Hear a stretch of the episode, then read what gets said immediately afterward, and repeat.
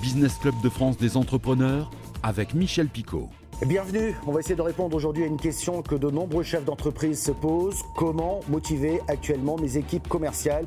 On va essayer d'y voir plus clair, mais tout de suite c'est le sommaire. Notre invité cette semaine depuis La Rochelle, Julien Sanson, cofondateur de TwoPay. Il nous dira comment enchanter les équipes commerciales dans les entreprises. Dans l'actu, l'entreprise normande Lucibel se prépare au boom du Li-Fi, la lumière qui permet d'accéder à Internet. Les stations de ski ouvrent les unes après les autres après une saison 2020-2021 blanche. Pour cette nouvelle saison, les professionnels sont confiants. Les lignes ferroviaires de transport de marchandises repartent dans nos régions avec des compagnies privées. Nous ferons le point sur les dernières ouvertures de lignes. Et si le papier venait à manquer pour Noël? Un reportage en Moselle de Fanny Bragard. Soyez les bienvenus. Notre invité cette semaine depuis La Rochelle, Julien Sanson. Il est le cofondateur de TwoPace. Bonjour Julien Sanson. Bonjour Michel. On va parler de TwoPace. Euh, le nom ne dit pas forcément ce que vous faites. Alors qu'est-ce que vous faites concrètement? Exactement Michel. Euh, euh, donc TwoPace, on est un cabinet de conseil français spécialisé autour des enjeux de la performance commerciale.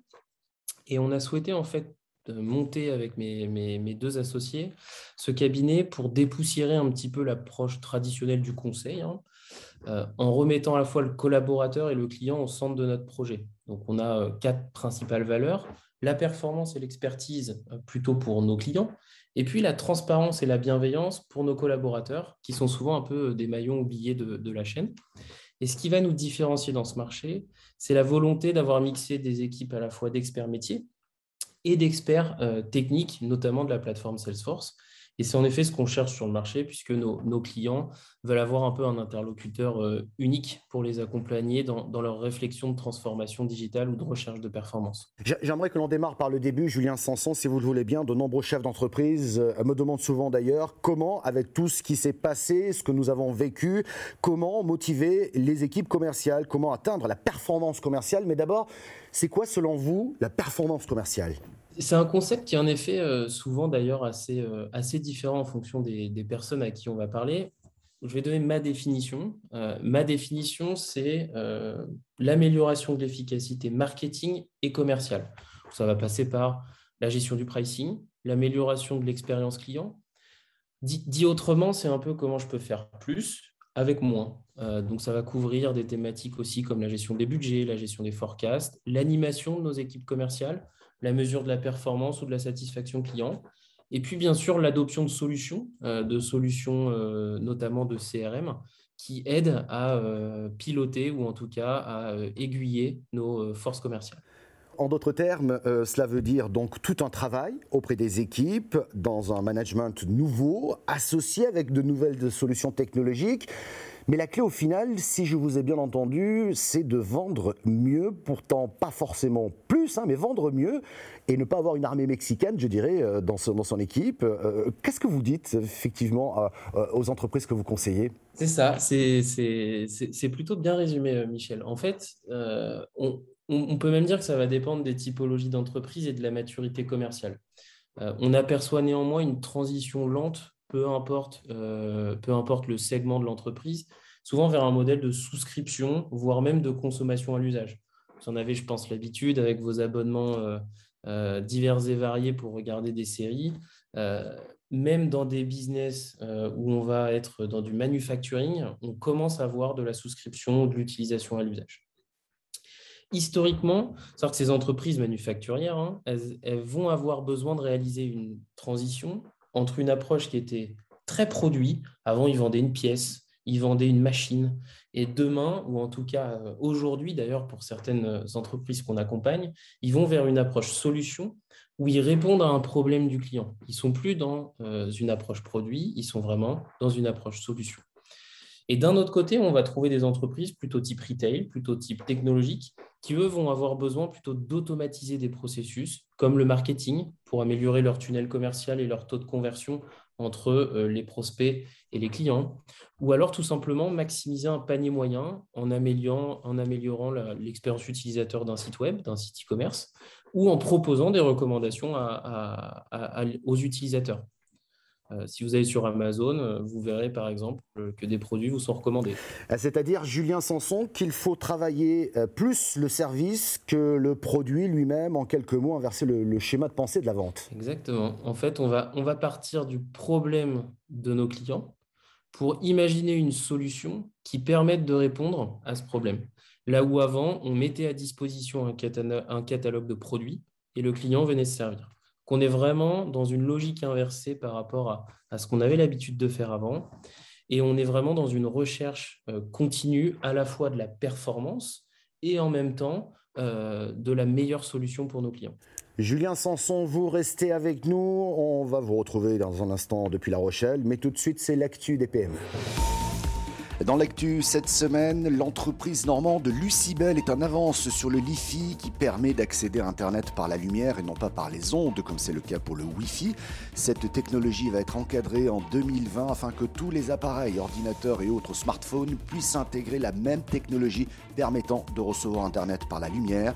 Cette norme mondiale permettra à Lucibel d'accélérer son développement dans cette technologie qu'elle maîtrise depuis 2016.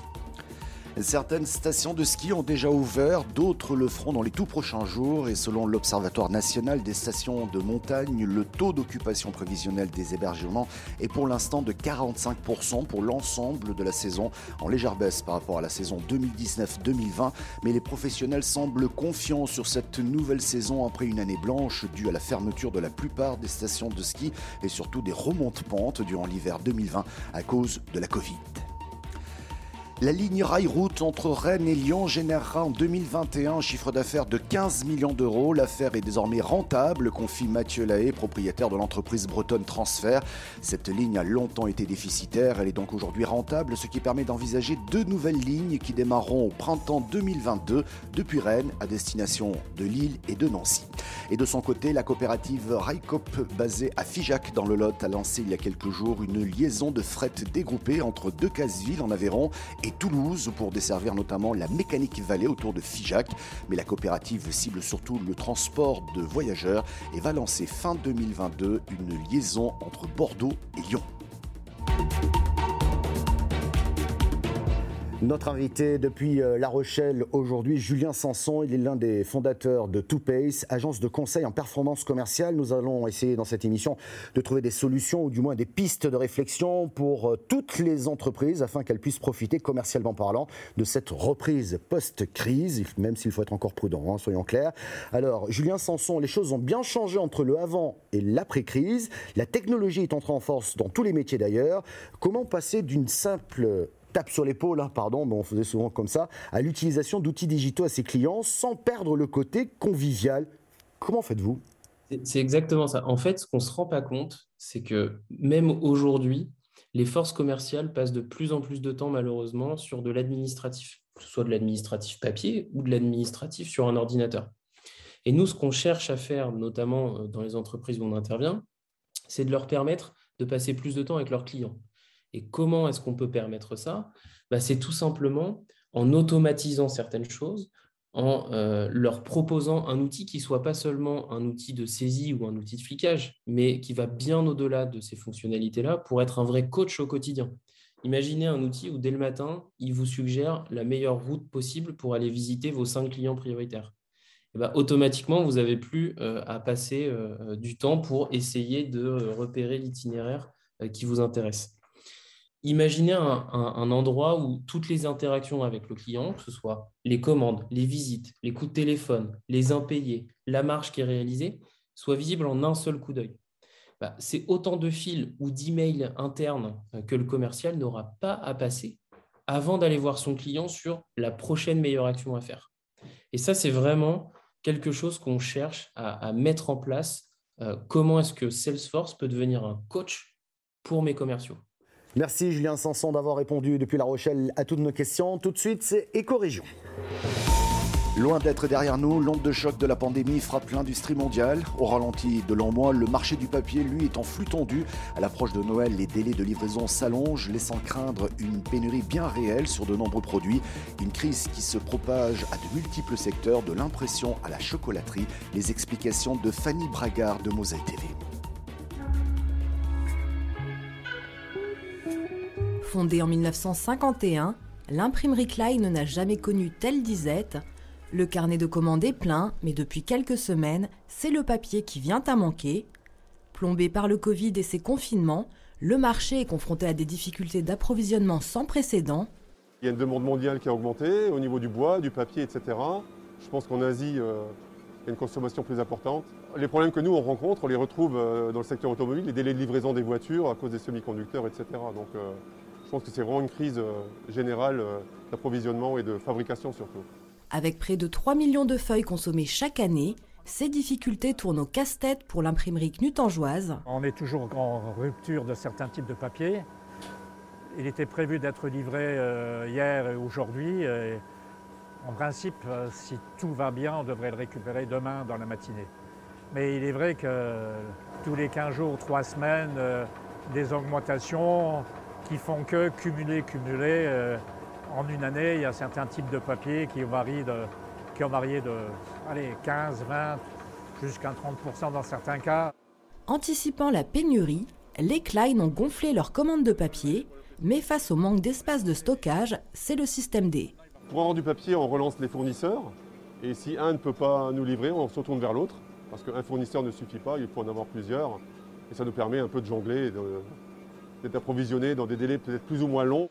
Une technique appliquée par la Maison du Mai, car la pénurie de papier menace aussi les plaisirs sucrés, ou tout au moins leurs emballages. Alors là, ça paraît euh, avoir des quantités astronomiques, alors que là, on a juste à peine deux semaines de stock. Donc c'est-à-dire qu'on va jusqu'à fin novembre, début décembre, mais là où on va en avoir le plus besoin, en fait, c'est-à-dire bah, sur le mois de décembre, on a, euh, on a des grosses interrogations, surtout sur les, sur les sacs, sur les petits coussinets, et, euh, et aussi sur tout l'emballage qui reste. En plein rush, à 5 semaines de Noël, période qui représente 40% de son chiffre d'affaires annuel, le maître chocolatier se serait bien passé de ce stress supplémentaire. Là, on a un papier alvéolé en fait qui vient protéger euh, le chocolat. En fait, c'est un papier intermédiaire entre chaque couche de chocolat. Alors nous, on en a un petit peu de stock parce qu'on fabrique quand même des, des, quantités euh, impressionnantes, mais on est juste couvert jusqu'au 15-20 décembre. Et après, on est vraiment dans... Euh, dans le flou.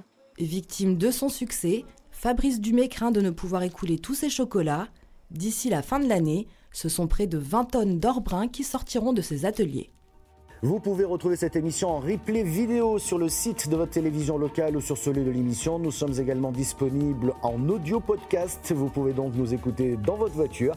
Nous sommes également diffusés euh, par une dizaine de radios un peu partout en France. Merci de votre fidélité et à la semaine prochaine.